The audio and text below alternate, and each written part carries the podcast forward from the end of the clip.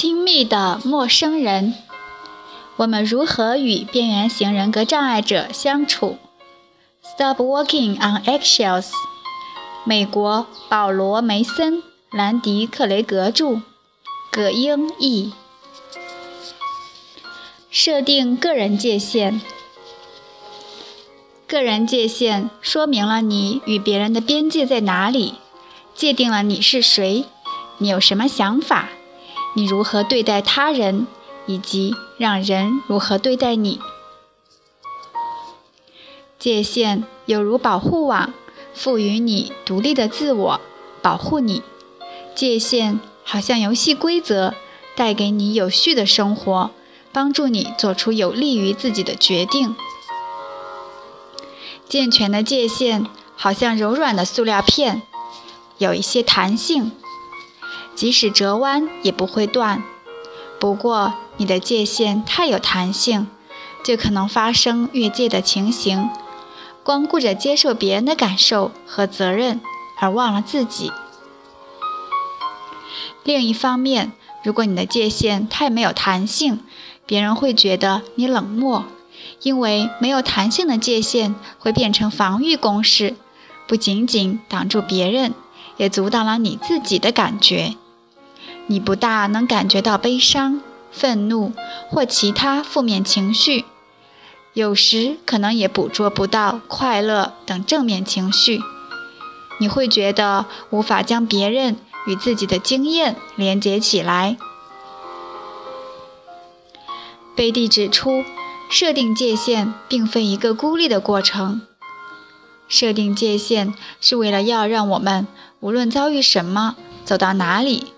和谁在一起，都能学会照顾自己。界限根植于我们的自我了解中，即晓得自己应该得到什么，不该得到什么。界限来自于我们较深层的个人权利的意识，特别是我们做自己的权利。当我们学会评断、信任并聆听自己时，界限便出现了。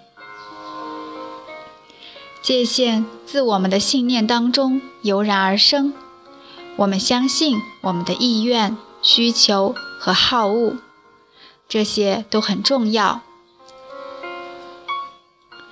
个人界限并不是要我们控制或改变别人的行为，与别人完全无关，只关系到你自己以及你需要做什么，以便好好照顾自己。比方说。你打算成家时，或许无法阻止多事的亲戚问东问西，但是你可以决定要不要回答他们，要花多少时间与他们周旋。有时你可能会选择忽视自己的个人界限，比如年迈的父亲不小心在有冰的路上摔了一跤，问你能不能暂时住在你们家中疗伤。虽然你看重隐私，但因为是自己的父亲，就答应了。关键在于你觉得你有选择权，就好比送人礼物和遭人抢劫是完全不同的两回事。情感界限，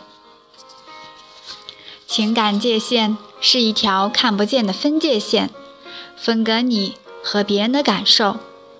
它不仅区分出你和别人感受的极限，当你觉得脆弱到不堪一击时，更有助于保护你自己的情感；在你产生亲密感、觉得安全时，则有助于让别人明白你的感受。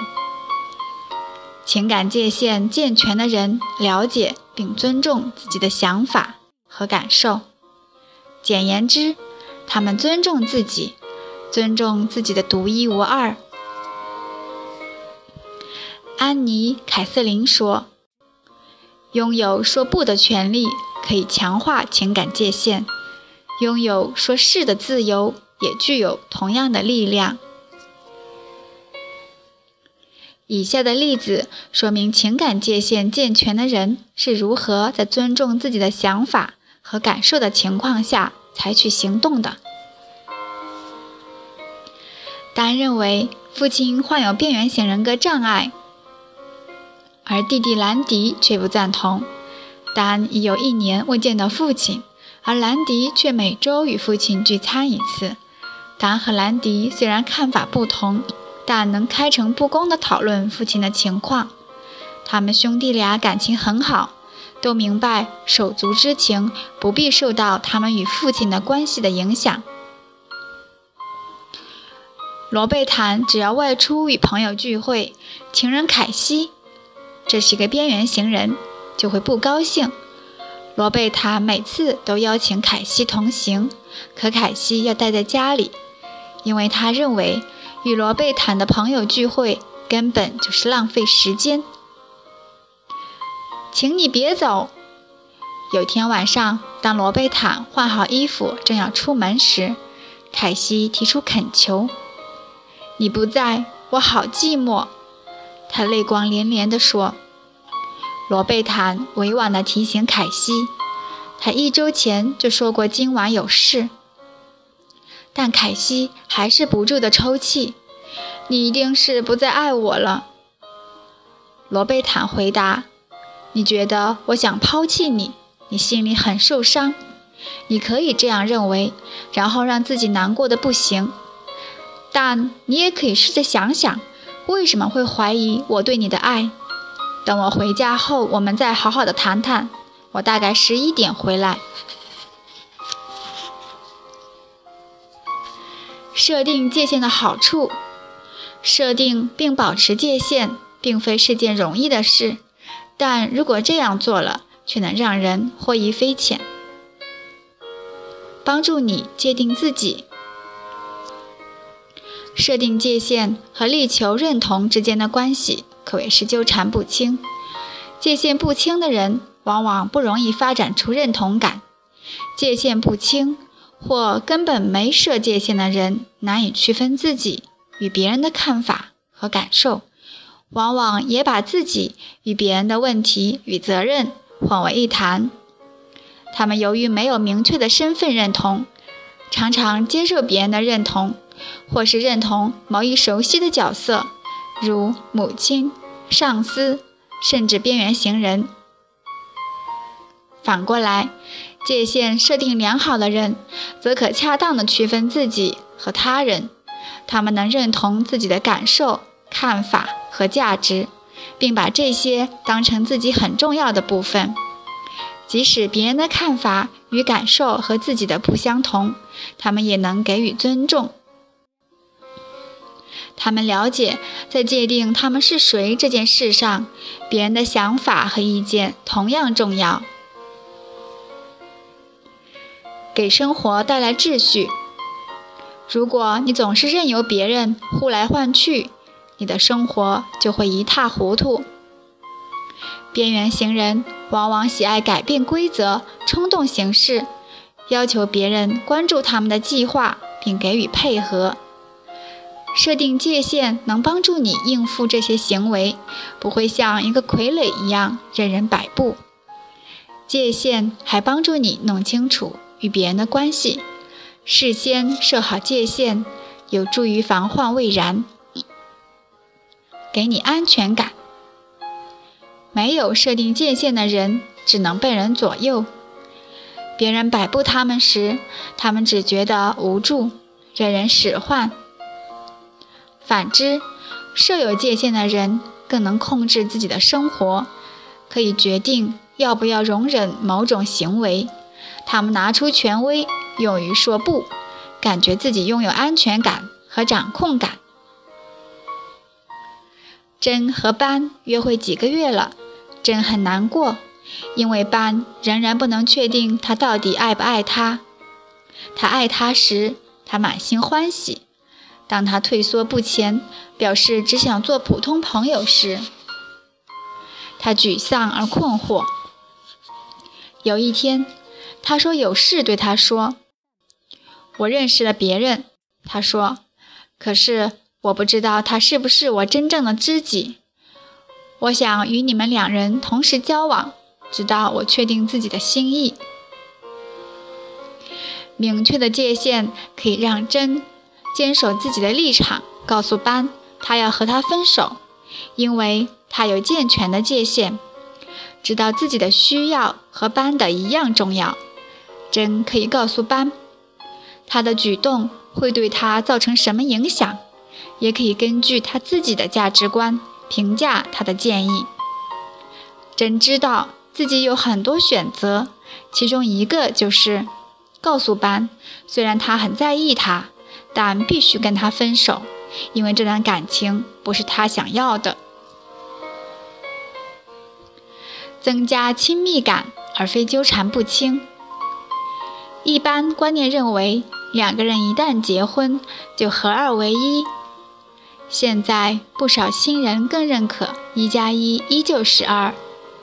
许多伴侣在婚礼上诵读纪伯伦的《先知》中有关婚姻的章节，在这些章节中，纪伯伦呼唤夫妻在携手同行时，亦需要保持空间，并肩而立，但不过分靠近。就像殿堂中石柱分立，橡树和柏树不会在对方的树荫中成长。纪伯伦描述的是健全的界限，相反的，受困惑有如橡树和柏树长得太靠近了，枝丫和树根纠缠在一起，不久以后，因为缺乏生长空间，各自都会有一部分死亡，无法彻底发挥潜力。贴心箴言：纠缠不清不等同于妥协，后者是有意识的自愿而平等的取舍，前者则是否认自己的认同和需求，一味的讨好别人。安妮·凯瑟琳在《你我界限在哪里》一书中说：“当双方为了感情而牺牲自己时，就会发生。”纠缠不清的情形，坠入情网让人激动，令人投入。然而，事实上，这也是感情中相当纠缠的一个阶段。双方总在确认对方的想法和感受跟自己的相同，这种感觉很美妙。但双方对事物的认识终究会有分歧，如何协调是对这段感情的考验。有时人们觉得纠结而受困，是由于伴侣迫使他们放弃自己的观点和喜好；有时则是因为有一方太渴望亲密感，而自愿接纳对方的见解。部分否定自己胜过形单影只，至少开始的确如此。然而，牺牲部分自我讨好别人，长远来看是行不通的。迟早你会明白，得到一段感情，但也失去了自己。为了能和别人分享自我，你需要有足够的个人意识，才有真材实料向别人展示。即使你有良好的自我意识，要保持开放、没有成见的态度，倾听、接纳，才能拥有亲密关系。亲友的界限。有些人很幸运，有父母和其他的榜样教导他们有关个人权利、界限等事情，让他们明白自己为何重要。遗憾的是，仍然有不少人在成长过程中，要么从未拥有过个人界限，要么拥有的界限是残破的，而大多数情况是父母。习以为常的侵犯孩子的权界限和权利，迫使他们角色错位。幼年时所经历的不同的越界情形，在成年后会产生不同的问题。如果父母或其他照顾孩子照顾者助长孩子的依赖性，孩子长大后可能会认为他们需要别人来使他们的生命完整。父母若忽视或索性抛弃孩子，孩子长大后可能会很孤僻，很不容易与他们建立起情感连结。控制欲强的父母会让孩子以为别人都没有权利，干涉太多的父母则使孩子难以发展自己的认同。有些边缘型人儿时遭受过性虐待或身体虐待，个人界限受到最恐怖的侵犯，虐待和羞辱严重损伤个人边界，留下满目疮痍。受虐儿童不清楚别人可以对自己的身体做哪些事，也不明白如何对待他人的情感。也不懂怎样以社会认可的方式与别人互动。儿时受过虐待的成年人会在自己与别人之间筑起一堵厚墙来保护自己，也可能在身体上或情感上出现退缩现象，并且几乎不表露情绪。有些人恰恰相反，表现得很开放，可以随便与人上床。受虐儿童还学会了否认痛苦和混乱，或者认为他们是正常的。他们会认为他们的感受要么不对，要么根本不重要。他们专注于眼前的求生问题，如何不被虐待，以至于错过重要的人生发展阶段，难以发展出自己的认同。卡马拉。一个边缘型人的自述：我父母曾对我施以身体上、精神上以及性方面的虐待，他们从来没有爱过我，不关心我有什么感受，因此我一直没有机会经历发展个人意识和独立自我的过程。我长大后走进真实世界，周围所见所闻都很好，但我没有他人的概念。和一丝一毫的边界感。对于发展不成熟的自我来说，周围的人是我的延伸。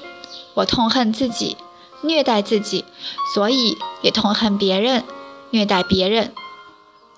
我设法建立正常的人际关系时，别人的个人界限成了我最大的敌人。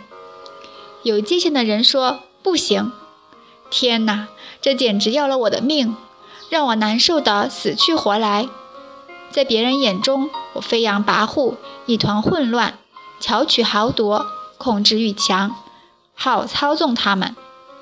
然而，这其实是一个永不满足、满怀恐惧、伤痕累累的小女孩在呐喊。他仍在挣扎着成长，努力的求生。当人们没有健全的界限时，就要采取防御手段，这会损伤亲密关系。常见的防御手段有控制、退缩、指责、合理化、理性化、咒骂、完美主义、两极化思考、威胁、强词夺理、过度关心他人。这些方式能轻易地逃避真正的感受和沟通。凯瑟琳说：“健康的方法就是说出你真正的感受。亲友当然也有软弱的界限，然而他们表达的方式有所不同。边缘型人有可能会拒绝为他们的行动和感觉负责，而亲友则为边缘型人的言谈举止承担了太多的责任。这种倾向。”可能来自于童年经验，有些亲友小小年纪就被指望在身体上和情感上照顾父母和他人，于是他们学会了否定自己的需求，去为别人的感受、想法和问题负责。约翰，边缘型人的亲友，弟弟出生时我十一岁，一年后。又添了双胞胎妹妹，家里经济本来就紧张，现在更是捉襟见肘。我读中学时，一放学就得赶回家带弟妹煮饭。一天，我看到校越野队在做热身运动，准备起跑，那时真想加入，和他们一起跑步。我请求父母让我参加校队，母亲却崩溃了。约翰。我们需要你在家照顾弟妹。我要是辞职回家照顾他们，全家就得搬到更便宜的地方去住。父亲很生气：“你太自私了，难道就不能替大家想想吗？”约翰的父母不让他区分自己和别人的需要，为了维持父母的爱，他必须否认自己的真实感受。长大成人以后，他照旧否定自己的感受，因为习惯成自然，并可给他带来安全感。约翰在成长过程中还学会了一件事：他的感受无关紧要。因此，他成年后与边缘型人建立情感关系后，始终无法保持个人界限，因为他缺乏实践和体验。老剧本，边缘行人并未察觉自己正在重复上演老剧本。他们极力把亲友变成他们痛苦和愤怒的焦点，亲友们也心甘情愿地服从。边缘行人和亲友之间的讨价还价，或许根植于内心深处对如何求生的想法。这些想法多半在不知不觉中产生。对于边缘行人来讲，与亲友分离是很可怕的事，他们会觉得被排斥。被抛弃，孤苦伶仃，因此有意无意间，他们会设法不让身边的人独立思考。卡马拉，一个边缘行人，病情未好转前，我如果遇到无法自我保护的人，就会对他们下手。这种便宜，谁不愿意占呢？不过。我和很多边缘行人这样做，可不是玩游戏，也不是取乐，而是为了求生。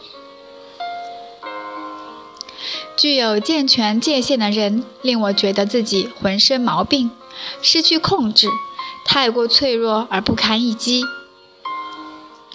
许多亲友的回答是：尽量不做引起边缘行人负面反应的事，起码一开始如此。他们担心，若是坚持自己的主张，便会失去这段感情；而边缘行人一方用紧致的方法来照料自己的痛苦，凭借高超的技巧让亲友确信自己自私自利、没有责任感、缺乏爱心。长此以往，亲友可能会失去分辨能力，觉不出自己已被歪曲现实的边缘行人牵着鼻子走了。挑战极限。由于没有界限，边缘型人格障碍行为可以失控到令人匪夷所思的地步。有些接受访谈的亲友，上班时情愿不接电话，只因妻子害怕其他女人打来电话。有些人容忍边缘型人发生外遇，连对方因婚外情怀孕或感染性病也忍气吞声。有的则从来不表达自己的需要，以免被边缘行人指责为贪婪索取的控制狂。还有一些亲友因为边缘行人的批评而放弃爱好和友谊，为了掩饰边缘行人的行为而向亲朋好友撒谎，容忍对方的拳脚相加，十余年没有性生活，因为边缘行人不愿独处。而长期不出家门，容忍边缘行人对子女动粗。过去你或许会听任别人侵犯你的界限，可并不表示他们可以这样，可并不表示他们可以继续这样，除非你允许他们这样做。无论如何，当务之急是确定自己的界限在哪儿。界限如何帮助边缘行人？设定界限一开始可能让人害怕，因此务必牢记：你并非为了个人健康着想而设下界限。一旦你设定并遵守个人界限，也会让身边的边缘行人获益匪浅。说实话，当你任由他们侵犯，或者根本不设界限时，情况会变得更糟。有些亲友认为，置自己的需求而不顾，可以完全的约束他们所关爱的患者，但这不是事实。乔治，一个边缘型人的亲友。不论金怎样对我，我真的不在意。没错，他是做过让我痛苦万分的事。可是我学过不少有关边缘型人格障碍的知识，我知道他比我更难受。是我让他的生命有所不同。活着不就是要帮助他的吗？乔治的出发点是值得赞扬的，但长久放弃自己的需求，并不能帮助妻子和自己。如果乔治为金的感受和行为负责，那么他便不用负责了。如果他完全不必为所作所为负起责任，那么他也不用反省自己的行为对自己和身边的人造成了什么影响。除非别人和他都认定该由他负责，而他也决心改变，否则他永远不会好转，甚至会恶化。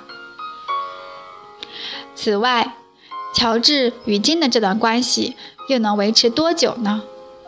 为了与一个给自己带来巨大痛苦的人维持关系，长期以来他愿意舍掉什么？朋友、安全感、自尊。这难道就是他为孩子树立的榜样吗？如果你设定并遵守合理的界限，同时学会关心自己的需要，过自己的生活，就能有更多的机会与边缘型人维持长期关系，也能让生活过得美满幸福。同时，你也为边缘型人和其他家人树立了好榜样。坚决固守界限，将有助于边缘行人最终设定自己的界限。设定界限的权利。边缘行人的亲友经常要别人来确认自己是否有权在某些事情上设定界限。当有人侵犯某些界限时，他们会疑惑，到底该不该生气。不只是亲友们，不少人都会把自己的感受分成两大类：正常的和不正常的。举例说，你与朋友约好吃午饭，他半个小时后才姗姗来迟，既不解释也不道歉。你可以理直气壮对他生气。可是，如果苏一直没有露面，第二天你才知道他出了车祸。你会觉得自己不该生气。人们根据自己的感受和意愿，花费许多时间去争论谁有道理。他们无休止地争论哪一方的欲望更正常。哈利特·勒纳在《愤怒之舞》一书中说明，这类想法其实存在着谬误。我们大多数人私底下认为，真理站在自己一边。如果别人的想法和行为与我们一致，世界便会变得更加美好。夫妻和家人特别容易相信，人人都应该服从同一个现实。我们的职责是要阐明自己的想法和感受，做出符合我们价值观和信念的合理决定，而不是致力于让别人和我们有一样的想法和感受。或按照我们的意愿来思考和行动，我们必须放弃可以改变别人的幻想。唯有如此，才能争回真正属于我们自己的力量，即能够改变自己的力量，为自己做主，争取新的、不同的行动。回到迟到的朋友的例子，你气他迟到，又不打电话道歉。可他却觉得你大可不用管他，自己去吃饭就行了。如果你没有这样做，光生闷气，也只能怪你自己。争论你应不应该感到愤怒是无意的，反正事实上你已经生气了。你可以跟朋友说说自己的感受，他也是。你不必也不应该觉得有必要说服他相信你的思维模式是最好的。相反，你既然已经知道了他对待迟到的态度，以后就应该先为自己着想才对。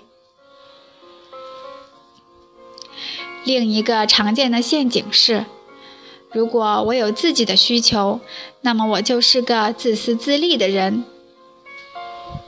一位三十二岁的女士说：“我不能确信自己能不能一直努力地讨好母亲。我满脑子整天就想着如何帮助她，但偶尔也闪过一个念头：算了，我撑不下去了。我这样想是不是很自私？”设定并维持界限，并不是自私的行为，是正常而且必要的。有些患者亲友给自己的行为贴上自私的标签，事实上，这只是一种正常的行为，关心自己。特勒尔，边缘型人的亲友。小时候，“自私”两字在我家代表耻辱，只有坏人才会做自私的事。可是后来我明白，只有开始照料自己，才会有能力去照料别人。怎样设定界限？克雷格在其著作中描述了用爱设定界限的五个方法。现在做一个简要的介绍：将界限分类。埃文斯在《如何理解和回应语言虐待关系》一书中指出。人在情感关系中享有的基本权利包括：一、得到对方精神上的支持、鼓励和祝福；二、得到对方的聆听，并获得对方的尊重与回应；三、即使有不同意见，但仍可以保留个人的见解；四、确实感觉自己得到认可；五、不承受过度的指控。怪罪、批评和责难。六、不受精神和身体的虐待。问自己一些问题，能更好的帮助你理解自己的个人界限。什么事伤害你？什么事令你愉快？为了这段感情，你愿意放弃什么？别人做哪些事会让你感到愤怒，或觉得自己被利用了？你拒绝别人的需求时，能不能不觉得内疚？你能容许别人靠你多近？怎样的距离会让你觉得焦虑不安？身边的边缘行人是否尊重你的个人界限？别指望一个晚上便能答完所有的问题，即使一个月也不够。设定界限是一辈子的事。计算代价，如果没有界限，你将受到什么影响？克雷格说：“我们整天忙忙碌碌地过日子，不可能详细的记录所有让我们烦恼的事。我们忽略它，并希望它们自动消失。”给出结果，要记住，缺乏界限让你付出了什么代价？考虑当边缘行人冲破你的个人界限时，你会做什么？让事态的结果与界限相称，保持一致。所有的家庭成员最好能统一行事风格。考虑可能的后果。由于边缘行人会想方设法来考验你的界限，所以事情可能会变得更糟。要对这种情况做好充分的准备。当事态对你及家人造成不安全感时，请寻求专业帮助。平息怒火，化解指责。第五章提到过。保持超然的去关心边缘人。此处所讲的化解技巧也有同样的效果，请在日常生活中实践这些技巧。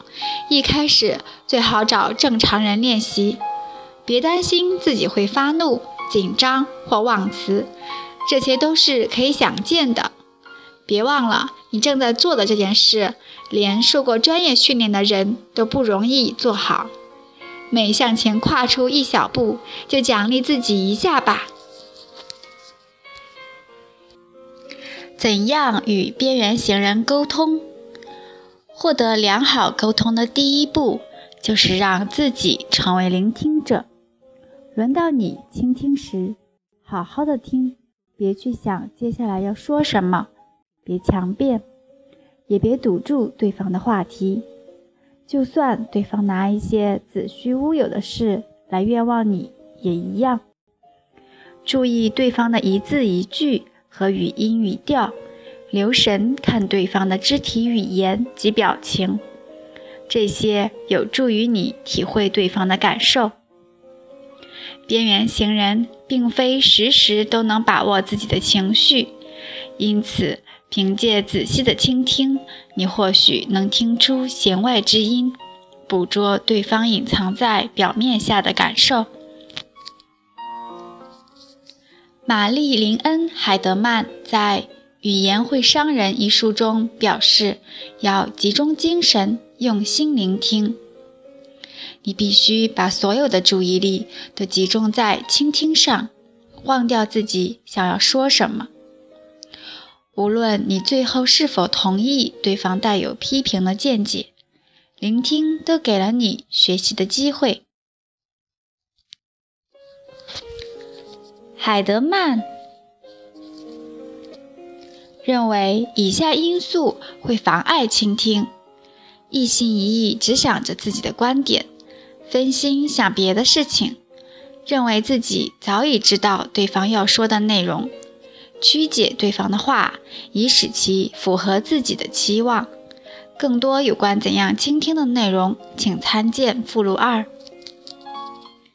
贴心箴言。怎样表现自己的确在倾听？保持沉默，开口前先顿一下，看着对方的眼睛，不是盯着或瞪着。身体前倾，靠近对方，双手不要交叉抱胸，在适当的时候点点头。转述与反馈式聆听，用我开头。回答边缘型人格障碍患者时，请用“我”而不是“你”开头。你无法读懂别人的心，可能会猜错别人的意图和感受。不过说到你自己，那你当然是专家了。先描述你自己的情绪和动机，然后让对方做同样的事，这样就不会出错。比如。你和同事上班时都负责接听电话，可是好像多半是你在接。他的午休时间很长，有时几个小时也不见人影。真在办公室时，他又推说很忙，请你替他接电话。因此，你决定和同事好好谈一谈。下面列出的是以你开头的句子。通通是你在假设他的心态，你把事情都推到我身上，太自私了。你午休时间特别长，这样就不用接电话了。你以为全公司就你一个人忙？没有人喜欢听别人猜自己的心思，边缘行人尤其讨厌。况且。倘若你误解了同事午休时间特别长的原因怎么办？就算你猜对了，同事同意你的说法，但承认自己自私的可能性又有多少？别忘了，边缘行人是很容易被触发过激反应的。以我开头的句子，则可避免刺激他们。下面是两段以我开头的陈述句。说话时，你的语气和肢体语言要有自信，不要支支吾吾，也别对自己有意见一事表现出惭愧的模样。我觉得好像我接电话的时候更多，可这样的话，我手上的公务就处理不完了。我们能不能坐下来谈谈这件事？我没办法做完所有的工作，因为我老是在接电话。我记得应该我们两人平分这项工作的，我想跟你好好谈谈。一般来说，以我开头的句子不太容易让人产生防御心理，从而以更开放的心态去探寻解决问题的方法。不过，边缘行人还是有可能将我开头的句子听成以你开头的。不要泄气，坚持下去，他们终究会听进去你到底在说什么。重述重点，与边缘行人沟通时，重述他们的感受和讲话的重点，表现出你对他们的专注，这也是很有帮助的办法。但这并不表示你得附和他们的观点。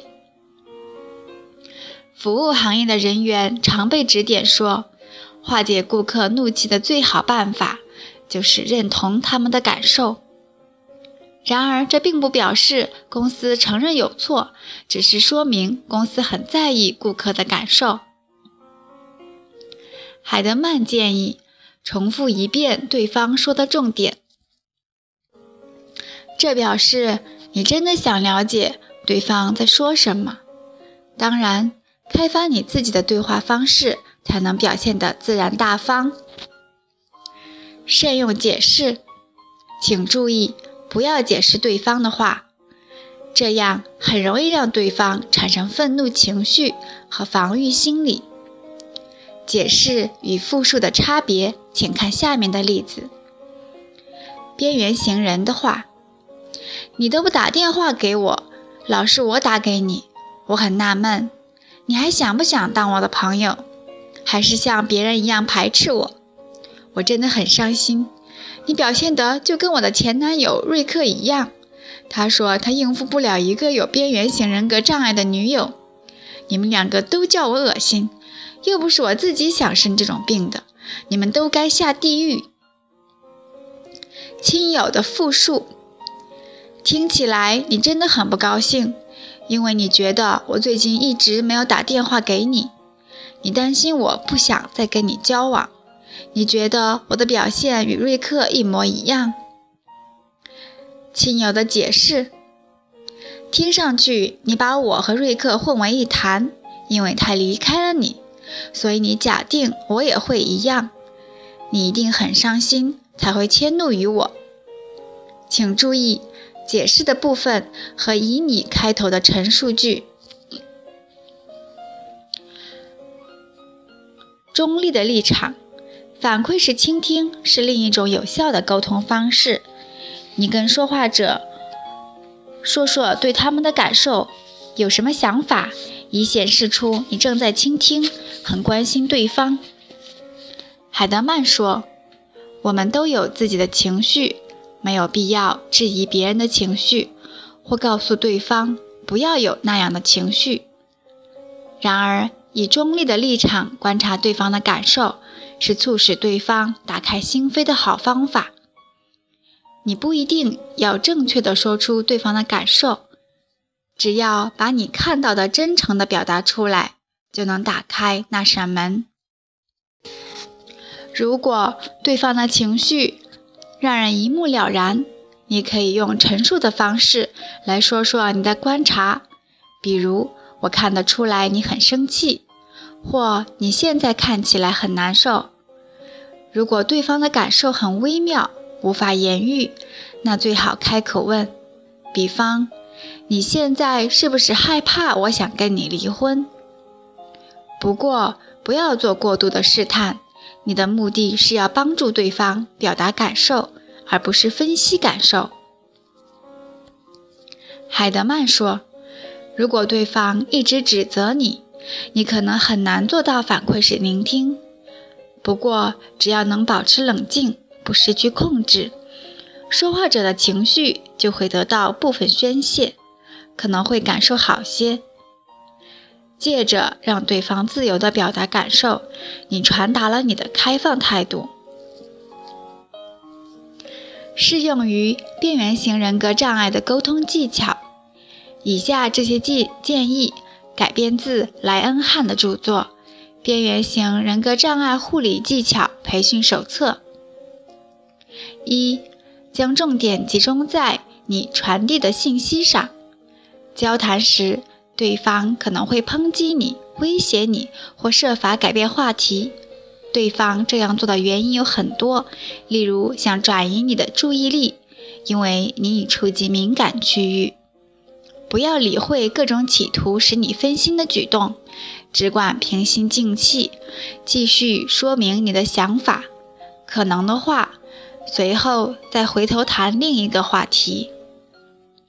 二、简明扼要。讨论一个敏感话题或对方不太高兴时，请简明扼要地说。你和边缘型人的情绪可能都很激动，没有多少精力进行太高层次的思考，请用简单明确、直截了当的短句，以免出现错误解释的情形。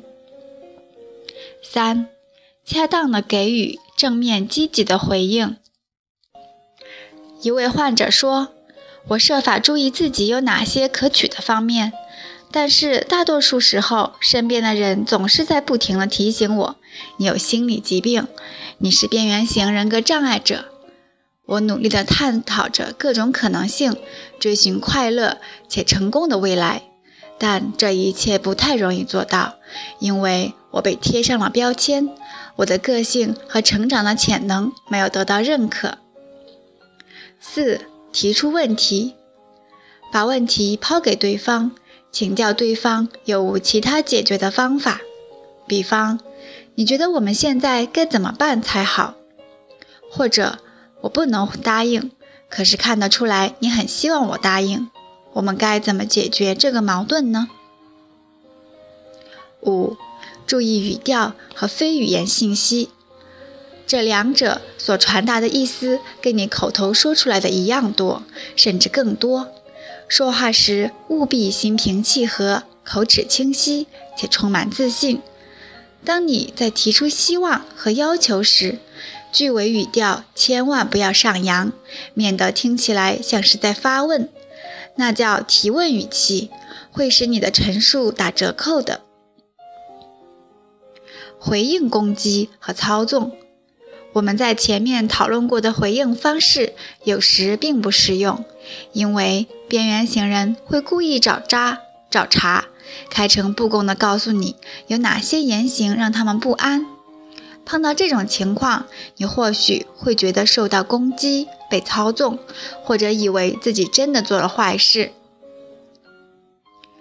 海德曼写道。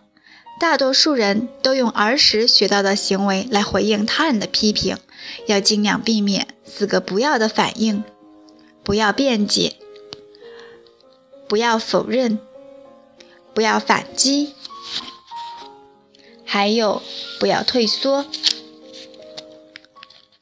亲友一旦发觉辩解、否认和反击都无济于事时，往往就会退缩。有些亲友索性闭口不言，有的转身离去，有的则学会进入分裂状态。被攻击时离开并没有什么不对，有时反而是好事。但是，一味的消极应对，一声不吭，或是承受对方的责难，任自己的自主性和自尊心被贬低，就会带来伤害。化解技巧。以下列出海德曼建议的几种比较好的回忆回应，可以让批评者解除武装，并增强你的建自信。如果你愿意采纳，说话时请保持诚恳、自然和中立的态度，尽量不要用尖刻的语言，也不要反击。同时，要谨慎运用这些建议，因为你永远无法预知对方会有什么反应。同样的技巧在不同的时候会引起不同的反应。一部分同意。批评：我看你又要跟你那帮狐朋狗友出去了。回应：没错，我是要出去。批评：我像你这样大时，绝对不会打扮成那样出门约会。回应：是的，你八成不会。批评。我简直不敢相信，就因为你在我房里发现几根草，就不准我和朋友出去。如果没有你这样的妈妈，我的日子就快乐多了。回应：的确，我不让你和朋友出去，但那是因为你在吸大麻。二，同意批评者可能是对的。批评，我是有外遇，干嘛大惊小怪的？回应，有些人可能认为丈夫有外遇不值得大惊大惊小怪，可是我不是那种人。三，承认批评者有权发表意见。批评，孩子应该属于母亲而不是父亲。我知道法官也是这样想的。回应。我看得出来，你对于监控权有强烈的意见。法官的想法可能和你一样，也可能不一样。批评：要是我们当中有人得了边缘型人格障碍，那一定是你，不是我。回应：我看得出来，你不同意医生的看法。我不认为你有边缘型人格障碍。四、适时表现幽默。批评，我简直不敢相信你忘记买木炭了。那我们怎么烤鱼呢？回应，这个我们不是一直都想试试生鱼片吗？不能是嘲讽的语气。先在不太有威胁的情况下实践化解技巧，无论效果如何，都要鼓励自己努力尝试。在本章中。我们替你打好了基根基，有了这个根基，你和边缘性人的关系才能出现实质性的改变。要确保你已经完全理解了本章的内容，尤其是以下几条：一、你不能责怪那些触发边缘型人格障碍行为的因素；二、你身边的边缘型人如何通过恐惧、责任感、内疚感来刺激你。三、个人界限如何有助于感情发展？四、你希望边缘行人遵守的个人界限。五、讨论你的权利毫无意义，问题不在于你的权利，而在于你的感受将得到怎样的对待。六、怎样进行有效沟通？